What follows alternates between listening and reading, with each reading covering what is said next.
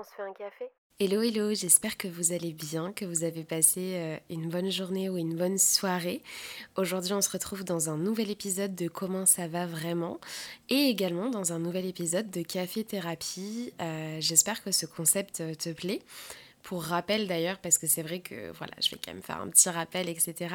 Euh, Café Thérapie, c'est quoi? C'est tout simplement un format un peu plus court que les épisodes basiques où, euh, comme tu le sais, je reçois des invités chaque jour pour parler de comment ça va vraiment. Et dans Café Thérapie, le but c'est vraiment de laisser la parole à mes abonnés sur Instagram qui n'ont pas pu se déplacer sur Paris pour participer aux épisodes, mais qui avaient quand même des, choses à dire, qui avaient quand même des sujets à aborder. Euh, et, et, du coup, bah, comme tu l'as vu, on a abordé plein de sujets depuis euh, le début des cafés-thérapies. Et on se retrouve aujourd'hui pour un nouvel épisode, du coup, sur un sujet qui me touche tout particulièrement, euh, qui est très important pour moi et que je que j'estime beaucoup. Donc euh, je trouvais ça important d'en faire un épisode, je trouvais ça important d'en parler. bien évidemment, j'attends tes retours comme d'habitude sur les réseaux sociaux.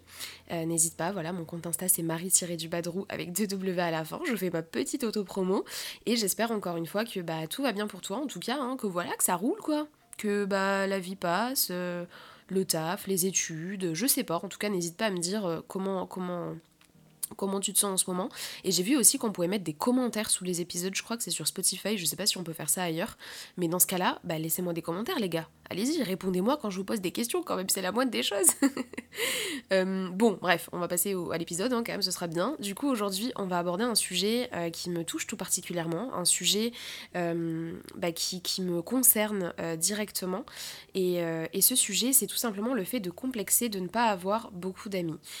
pour ça, donc, on a, on a reçu un témoignage euh, en message vocal sur mon compte Instagram qu'on va écouter tout de suite de la part d'une abonnée. Et, euh, ensuite, je reviendrai vers vous voilà, pour, vous, pour répondre un petit peu à cette abonnée, pour... pour euh, pour dire ce que je pense du sujet, pour dire un petit peu bah, les choses qui, qui, ressemblent aussi à ce qu'elle a dit. Enfin bref, on y va, du coup c'est parti. On va écouter le témoignage d'une abonnée au sujet du fait de complexer de ne pas avoir beaucoup d'amis. Coucou, alors euh, bonjour, moi c'est Lara, j'ai actuellement 23 ans et je suis entre guillemets euh, fleuriste, stagiaire fleuriste, apprenti fleuriste, un peu. En ce moment, bon c'est un peu, euh, un peu pas top, mais la solitude est très pesante. Enfin, je me suis habituée, on va dire, mais c'est un peu pesant j'ai pas beaucoup d'amis. Vraiment, je dois les compter euh, sur une main. Mais des, mais des réels amis, genre vraiment euh, réels, réels, réels, réels. Euh, ouais, c'est sur une main. J'en ai deux où c'est vraiment, on est vraiment croisés, croisés, quoi, mais j'ai pas d'amis. C'est. et je complexe beaucoup sur ça.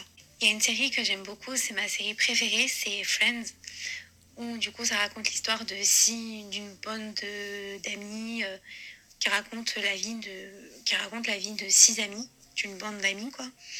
Et j'ai toujours rêvé de faire partie de leur bande parce que hum, dans mon idéal, bah avoir, euh, bah avoir une bonne, genre une vie de fou et tout, c'est avoir euh, une bande d'amis, un peu comme dans la série où tu as des hauts, des bas, ou si tu as des bas, bah il bah, y a des gens pour te soutenir, etc. etc.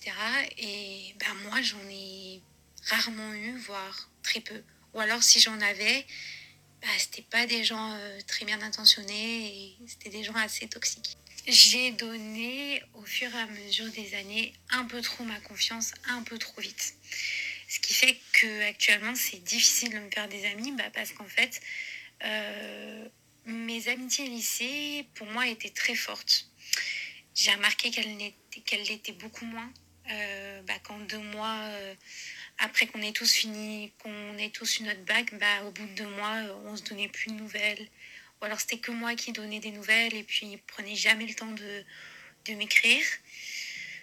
Donc je l'ai pas très bien vécu et c'est un peu là la descente aux enfers où euh, bah, tu vis littéralement toute seule. Je trouve super compliqué, je, je déteste, c'est peut-être pas le mot, mais j'aime pas quand je vois des TikTok, euh, des vidéos, des TikTok où genre euh, les gens filment leurs amis ou par exemple c'est bête hein, mais les soirées d'anniversaire où il y a énormément de personnes invitées, je sais pas une quinzaine, une vingtaine de personnes, tu vois, Moi, euh, je peux pas, je peux pas louer une salle exprès puisque on serait que grand maximum 5. Et je pense que j'ai pris un peu l'habitude de pas avoir euh, beaucoup d'amis. Bah, c'est pas super agréable quand t'es pas bien, mais qu'il y a personne qui prend de tes nouvelles, même mes amis avec qui euh, je, je, suis vraiment super fusionnelle et tout, bah, eux, elles ont leur vie. Je pense tout le temps que c'est moi le problème, alors que elles ont une vie. Et j'ai mis beaucoup de temps à l'assimiler, je travaille beaucoup sur ça. Euh, je vois une psy, mais euh, je travaille beaucoup sur ça de... Euh, bah, moi j'ai une vie et les autres aussi ont une vie. J'ai eu une période d'harcèlement quand je suis arrivée dans la région de là où je suis actuellement. Et en fait, il faut savoir, enfin, il faut savoir que à la fin de l'année, toutes mes potentielles anciennes amies se sont retournées contre moi parce qu'elles pensaient que bah, j'abusais énormément, que j'exagérais, que de toute façon je faisais ça pour euh, être euh, la plus intéressante de la classe et de toute façon j'arrêtais pas de mentir, etc., etc. Donc du coup, je partais du principe que si même mes amis ne me croyaient pas sur mon harcèlement, à quoi ça sert d'avoir des amis si on ne peut pas être épaulé pour ce genre de, de, Ça sert à rien. Donc en fait, je me suis vachement refermée, renfermée, pardon, et, et je laisse très peu de gens rentrer. Du coup, merci beaucoup à Lara pour euh, sa confiance. Merci de nous avoir euh, partagé son témoignage et son histoire par rapport à ça. Euh, c'est assez intime, donc vraiment bravo et merci à toi Lara. Moi je me reconnais énormément dans le discours, dans le discours de Lara du coup parce que ben je ressens un peu, tu vois, ça fait bizarre d'ailleurs d'entendre d'autres personnes qui ressentent ce que je pense aussi. Euh, parce que moi aussi, je peux compter mes amis sur le doigt d'une seule main, euh, si ce n'est euh, trois doigts. Mais c'est vrai que c'est assez compliqué à vivre au quotidien. D'abord, la première chose que je tenais à relever, c'est que c'est fou parce que ça part d'un même passif. Alors je pense qu'il y a plein de... Il y a plein de, déclencheurs, on va dire, à, ça. Mais là, pour le coup, Lara, elle a le même déclencheur que moi, du coup, l'harcèlement scolaire. Et moi, c'est vrai que c'est un peu partie de ça aussi. Donc c'est fou. Encore une fois, on revient à ça parce que d'ici là, enfin, le, le, café-thérapie au sujet de l'impact du harcèlement scolaire sur la vie d'adulte sera déjà sorti. Mais on revient encore à ce sujet-là du fait que ça laisse des séquelles à vie et ça marque au fer rouge. Et je tiens encore à le préciser parce que les gens ont l'impression que le harcèlement s'arrête une fois qu'on change d'établissement scolaire ou une fois qu'on grandit, mais pas du tout. En fait, le harcèlement scolaire, ça va bien plus loin que ça.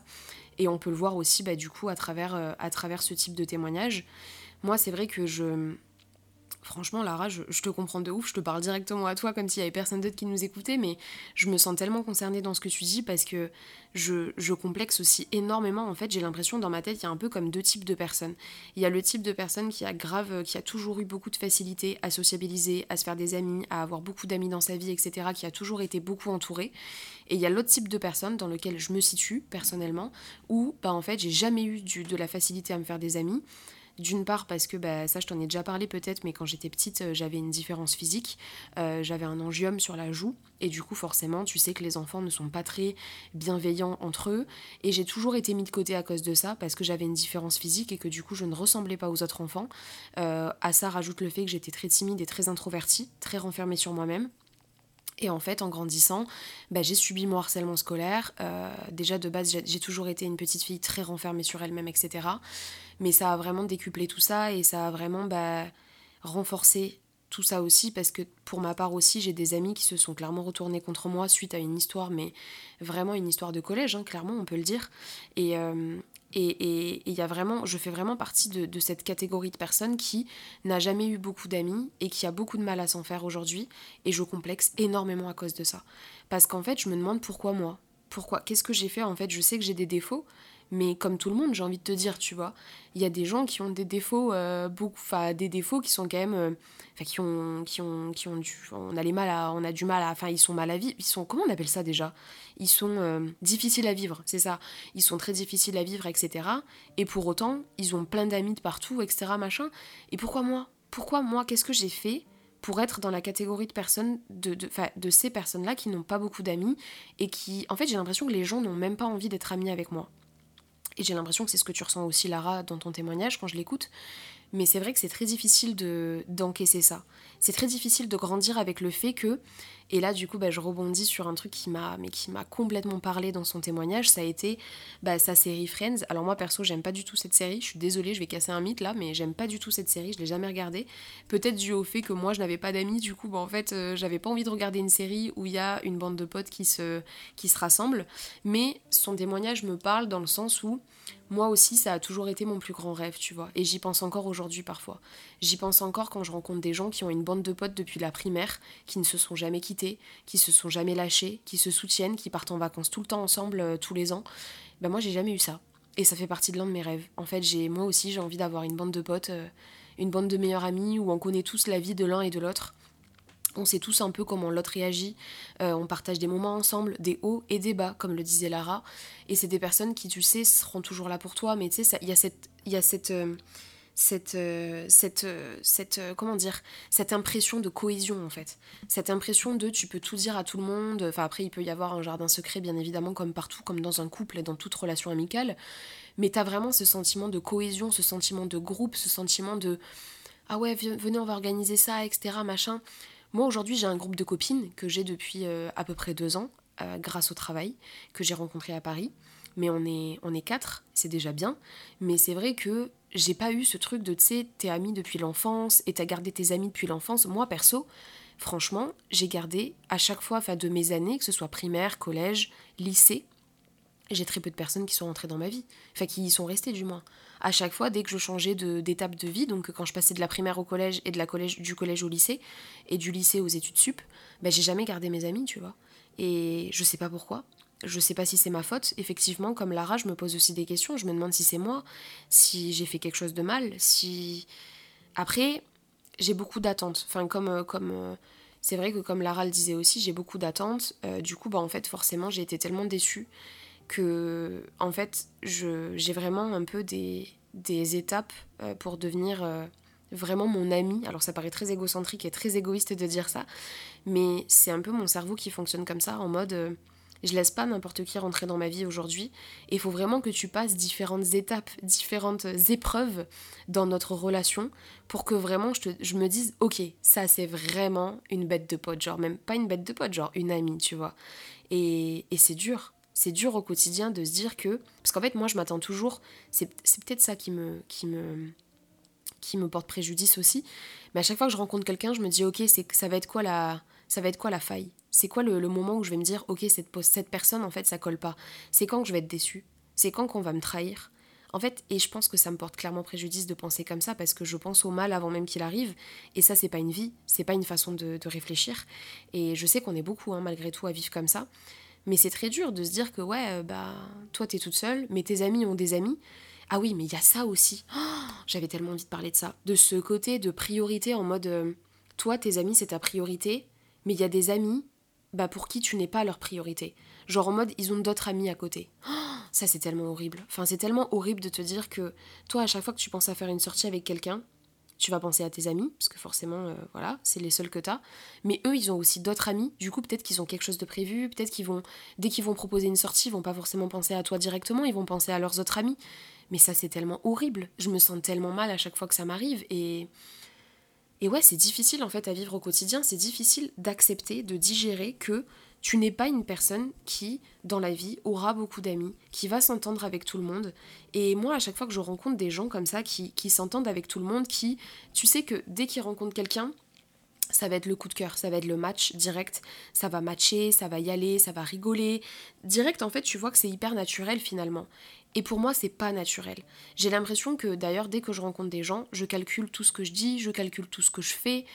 Je, je, je sais pas, et pourtant j'ai même pas le besoin de plaire parce que je m'en fiche qu'on m'accepte ou pas, mais j'ai juste peur. J'ai juste peur qu'on m'accepte pas, j'ai peur qu'on m'accepte pas tel que je suis, j'ai peur qu'on me. Ouais, qu'on me considère pas autant que moi je considère mes amis.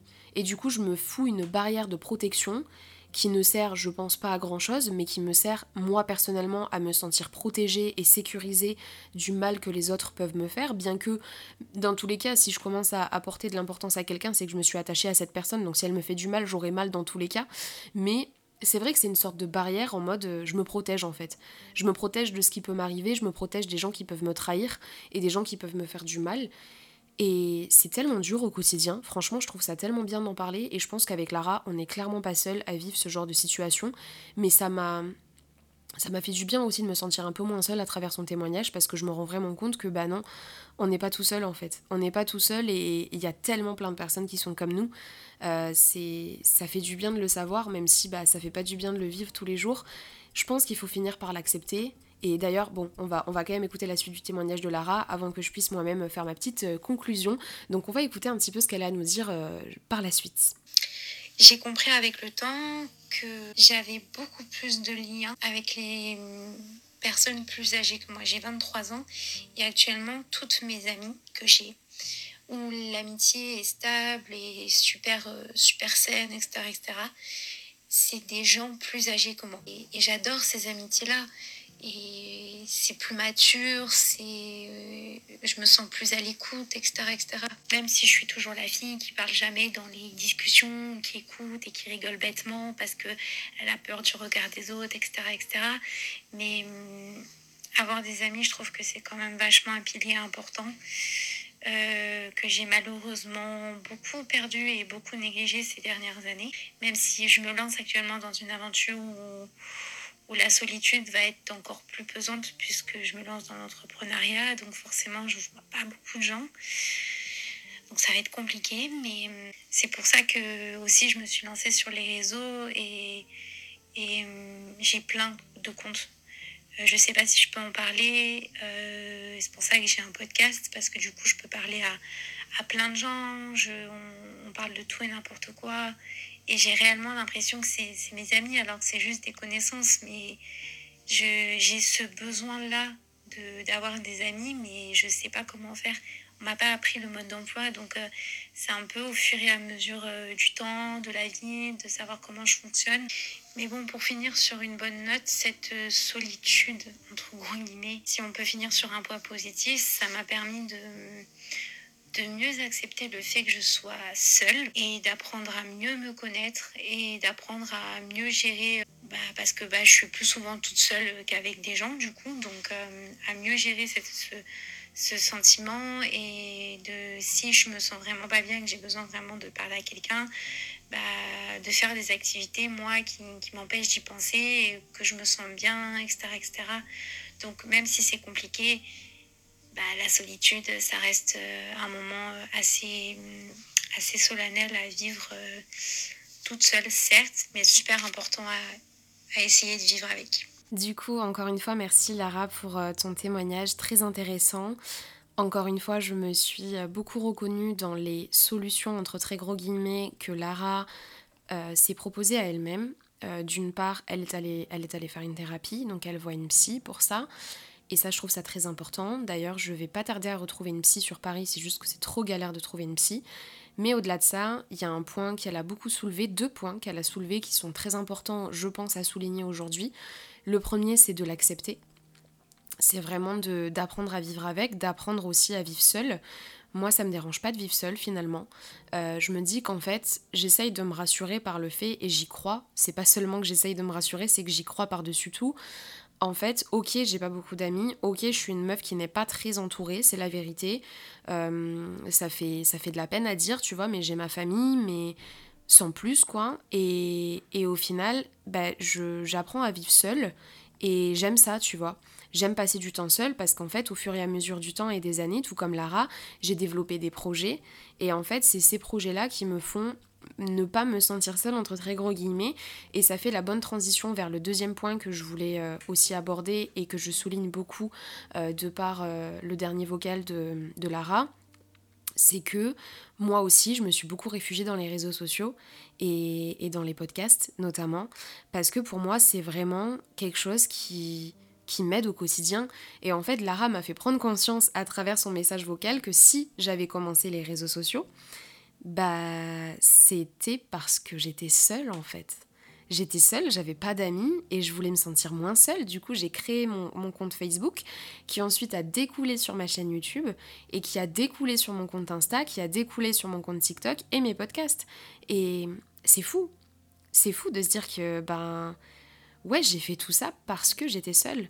Et au final, aujourd'hui, ça m'a apporté tellement de choses positives dans la vie, ça m'a apporté tellement de d'opportunités et ça m'a apporté tout simplement bah, vous quoi. Ça m'a apporté ma communauté et je trouve ça trop cool. Euh, d'ailleurs, je vais vous donner le podcast de Lara si vous voulez écouter euh, ses épisodes, etc. Donc, je vous donne son compte tout de suite, je vais regarder où c'est. Euh, la cachette secrète by Lara. Euh, voilà, si jamais vous voulez écouter un petit peu bah, le podcast de Lara, ce qu'elle raconte dessus, etc. Euh, adorable. Lara, merci beaucoup pour ton témoignage. Merci pour ce que tu nous as confié aujourd'hui. Merci pour ta confiance. Vraiment, c'était très intéressant ce petit épisode et franchement, merci beaucoup. je remercie aussi toutes les personnes qui, qui ont écouté ce podcast jusqu'à la fin, qui ont écouté cet épisode de Café Thérapie. J'espère que ce concept vous a plu. Euh, et du coup, on se retrouve demain pour un nouvel épisode de Comment ça va vraiment, pour aborder un nouveau sujet avec un ou une nouvelle invitée.